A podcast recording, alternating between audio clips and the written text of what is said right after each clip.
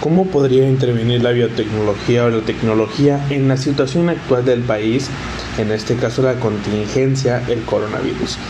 En este caso, el país o la tecnología o la biotecnología podría intervenir de manera estudiosa y analítica en el caso del coronavirus para crear una cura o una intervención. En este caso ya se han desarrollado varias de estas medicinas que son rusas, la mayoría, que ya funcionan en un 92%. Pero ¿qué se quiere llegar? Se quiere llegar a una prueba de 100% y además vacuna contra prevención.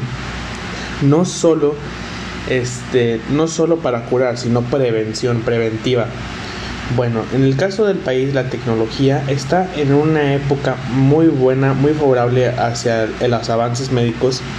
Esto podría ocasionar curas inmediatas para enfermedades que ni siquiera teníamos idea que existían o enfermedades que no tienen cura, ya sea el SIDA u otras enfermedades, con estos mismos avances tecnológicos. Pero ¿qué sucede? La corrupción no deja paso a esto. Este, por el método de ser vendida, este, se piensa más en el dinero que en la misma cura.